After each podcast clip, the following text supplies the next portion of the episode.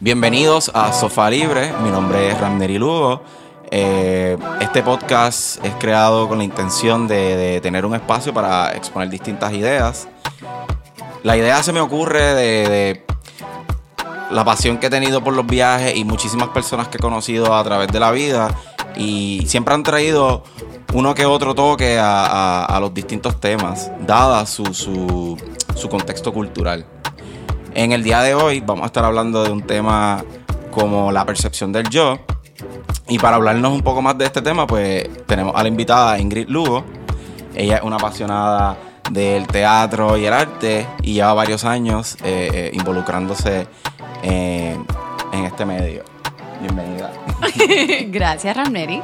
Y no, no somos familia. Él es Lugo, yo soy Lugo, pero estamos aquí en una isla pequeña, 100 por 35, y por eso somos así. Así somos. Y, y, y qué bueno, qué bueno que estás aquí. ¿Cómo te sientes hoy? Pues me siento súper relajada, súper libre en este sofá, que vamos a, a discutir unos temitas importantes como la percepción del yo. Ya, yo, cuando se me ocurre la primera vez el, el nombre y, y, estuve un tiempo buscando cómo le voy a poner al podcast. Y tenía una lista como de 10, de 10 items. Y de repente pues pensé en, en estos momentos que he estado con distintas amistades, sentado en el sofá de mi apartamento, o en casa de mi mamá, y, y, y, sentir cómo las personas, pues de repente estamos en un tema, brincamos a otro, y profundizamos, y, y esa es la esencia que quiero traer con este proyecto. Así que, nuevamente, muchísimas gracias por ser la primera invitada. Yay. Y, y, qué bueno, qué bueno que estás aquí. La percepción del yo. Yo pienso percepción del yo rápido en, en, en psicología, ¿no? Cuando hablan del yo, del ego, del superego. Y también, de repente, cómo me siento yo en, en todo este plano terrenal, en este espacio. En el mundo de la actuación, uno encarna distintos yo.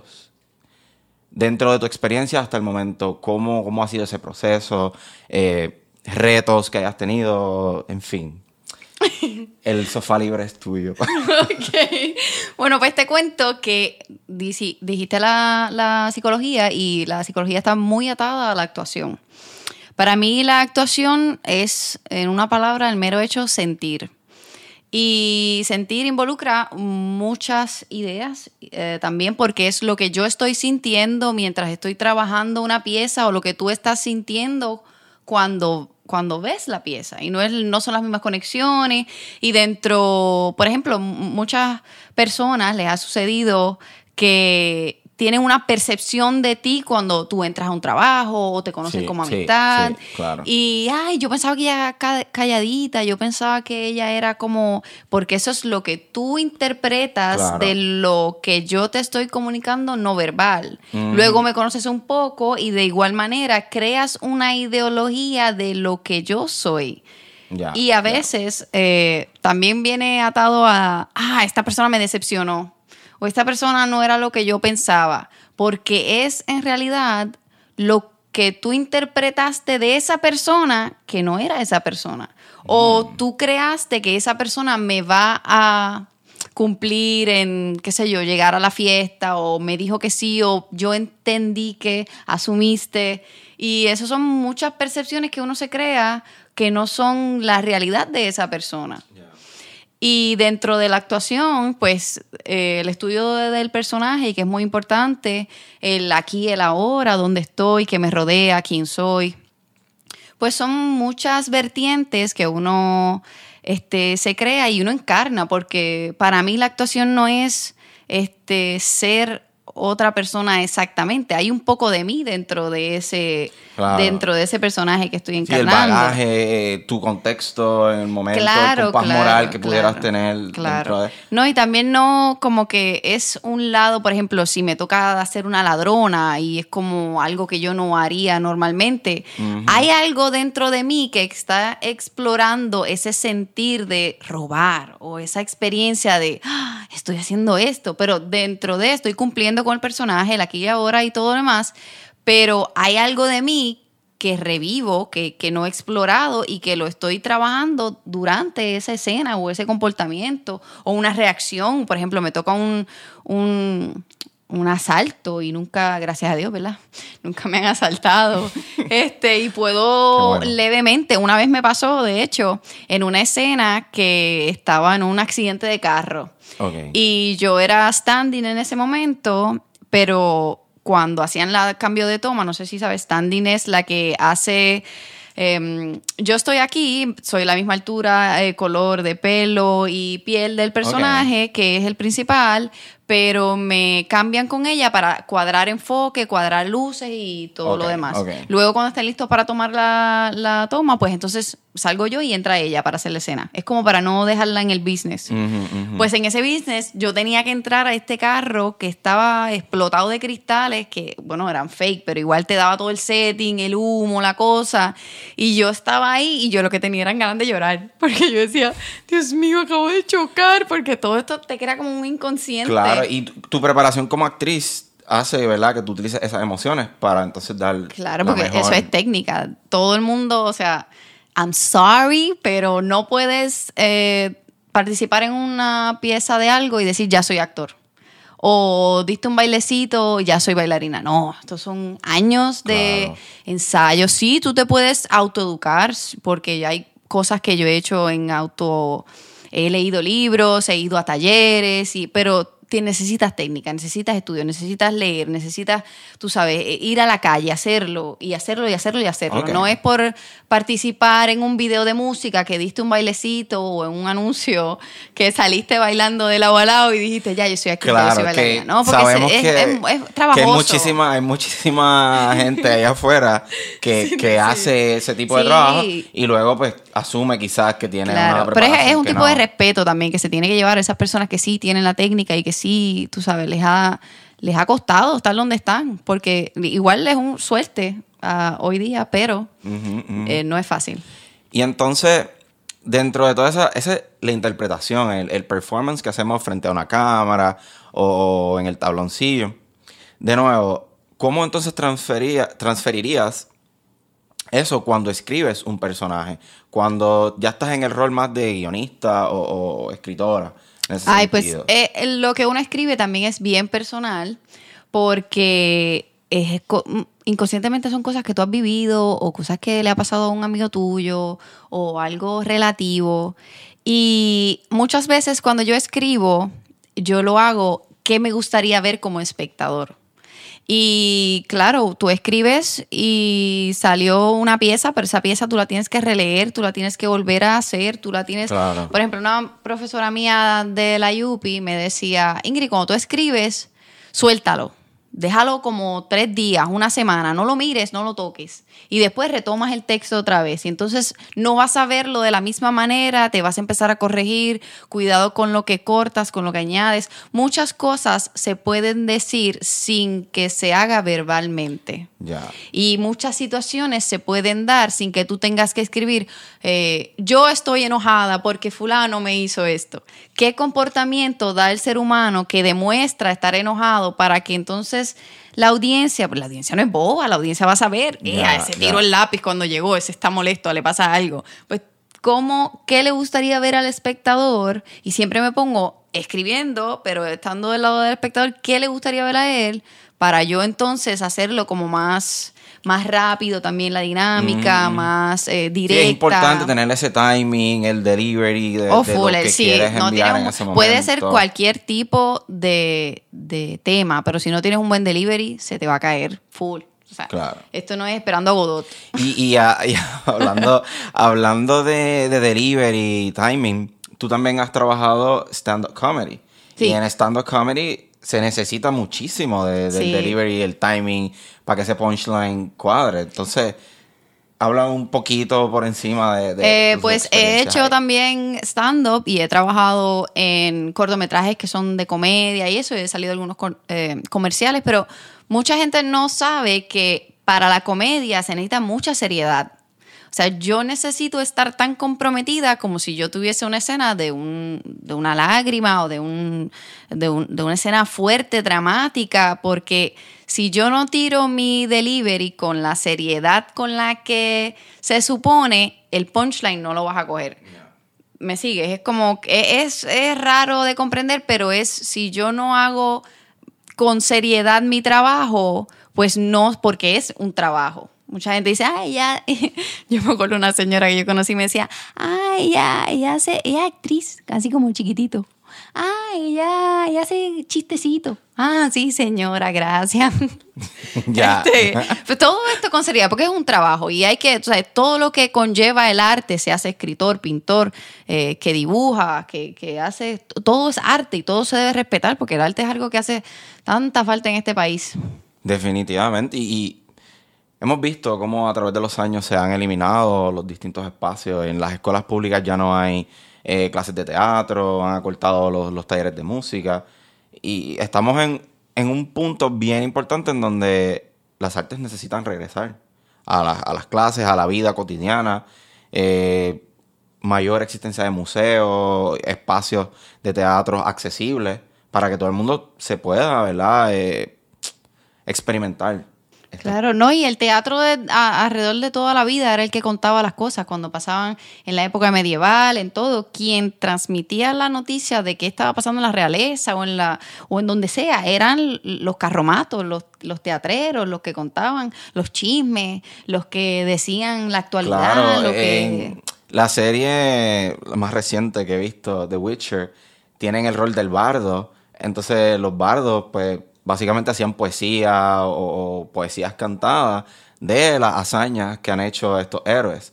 So, tiene como que algún enlace, ¿no? De cómo se permea quizás esa historia o lo que pasó por medio de, del arte. Sí, no, todo contando historias a través de los años y no, y que para mí toda persona, seas maestro, seas lo que sea, abogado, todo el mundo debe coger clases de teatro, porque el teatro te ayuda para tener una buena dicción, para tener más eh, confidence en ti, te ayuda para, no sé, como para, para poderte expresar más y, y ser más presente en el momento. No es que ya. vayas a ejercer la carrera, pero sí te da como un como un grasp. ¿Cómo se dice grasp en español? Un agarre. como- un agarre. Un Estoy agarre. como gringa ahora.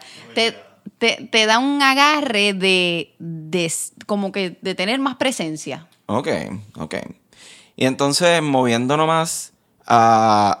Hemos hablado, ¿no? De este rol importantísimo que ha tenido el arte, eh, pues para llevar mensajes, llevar noticias importantes. Ya lo- los personajes, ¿no? Cuando estamos dentro, dentro de un personaje, esa visualización que uno tiene, eh, y pensando también en los distintos actores que han tenido el mismo personaje, pero le dan como que su toque. Pensando en todo eso, en, en tu carrera o, o lo que tú has visto hasta el momento, ¿qué opinión tienes sobre eso o, o- o cómo lo ves? Todo depende de la manera de, de interpretar, porque si tú ves este Romeo y Julieta, tú sabes lo que va a pasar en Romeo y Julieta, tú sabes que se van a morir los dos, pero es cómo ellos me van a presentar a mí Romeo y Julieta. Y ahí está la magia. Ok. Hay millones de versiones de Romeo y Julieta en el mundo y tú sabes cómo va a acabar la pieza. Pero tú quieres ver cómo ellos te cuentan la historia. Ok. Y ahí O sea, está que el- la, la- la creatividad que, que trae consigo ese nuevo director. y la ese nuevo percepción y la, y la percepción que tienes.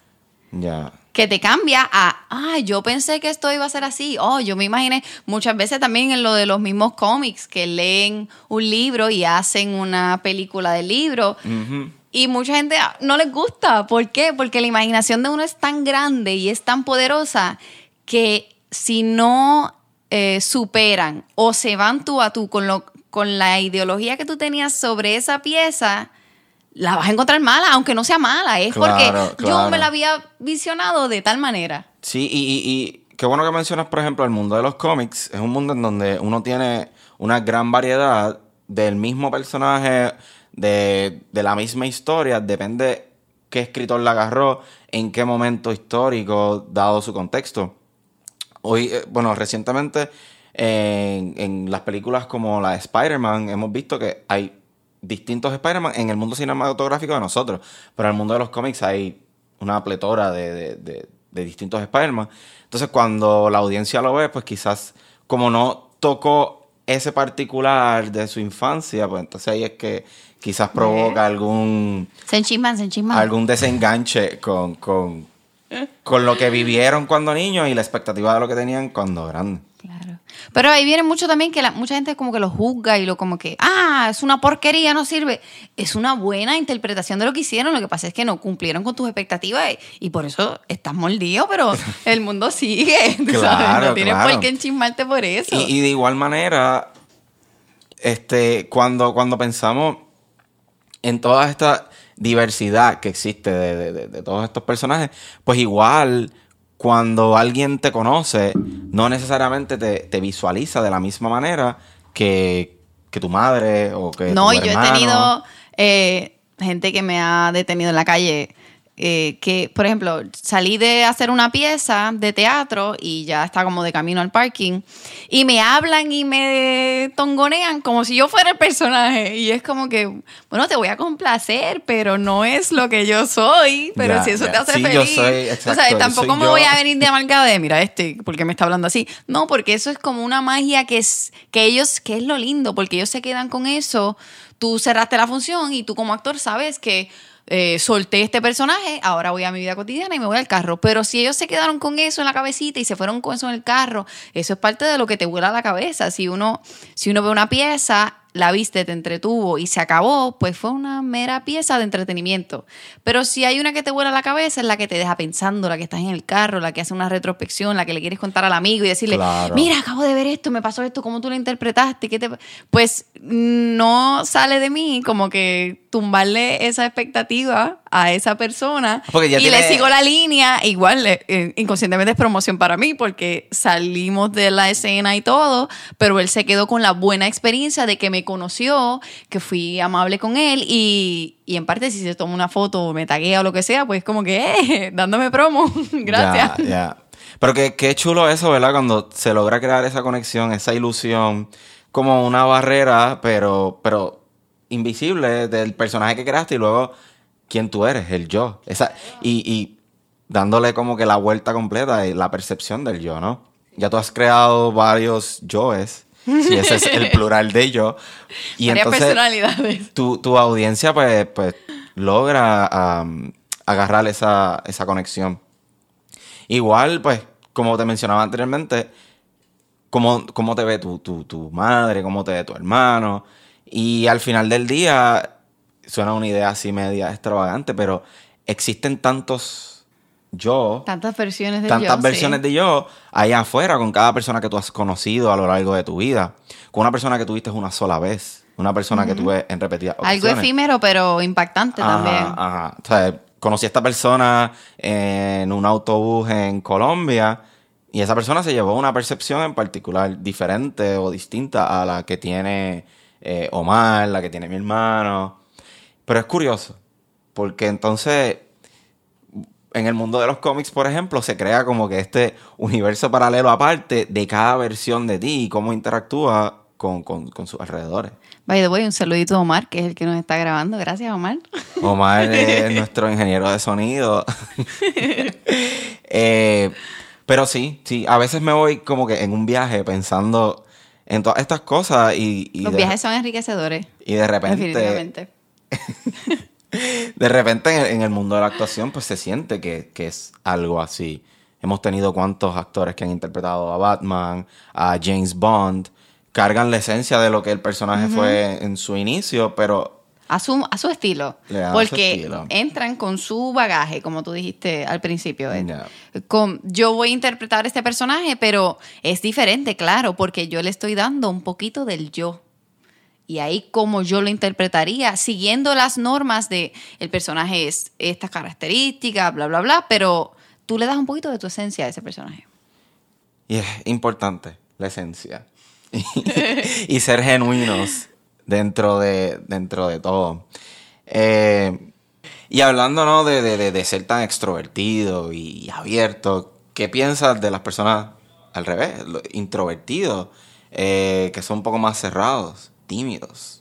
pues todo el mundo, ¿verdad? Tiene su, su manera de ser y yo no tengo nada en contra de que seas tímido, que seas calladito. Eso es bueno también, porque a veces eh, está el yin yang, ¿no? El balance. El balance. Pero es mejor y factible para ti si en vez de estar en un caparazoncito chiquitito tengas una esencia y no, o sea, tú puedes ser callado y llegar a un salón y que la gente sepa que tú llegaste.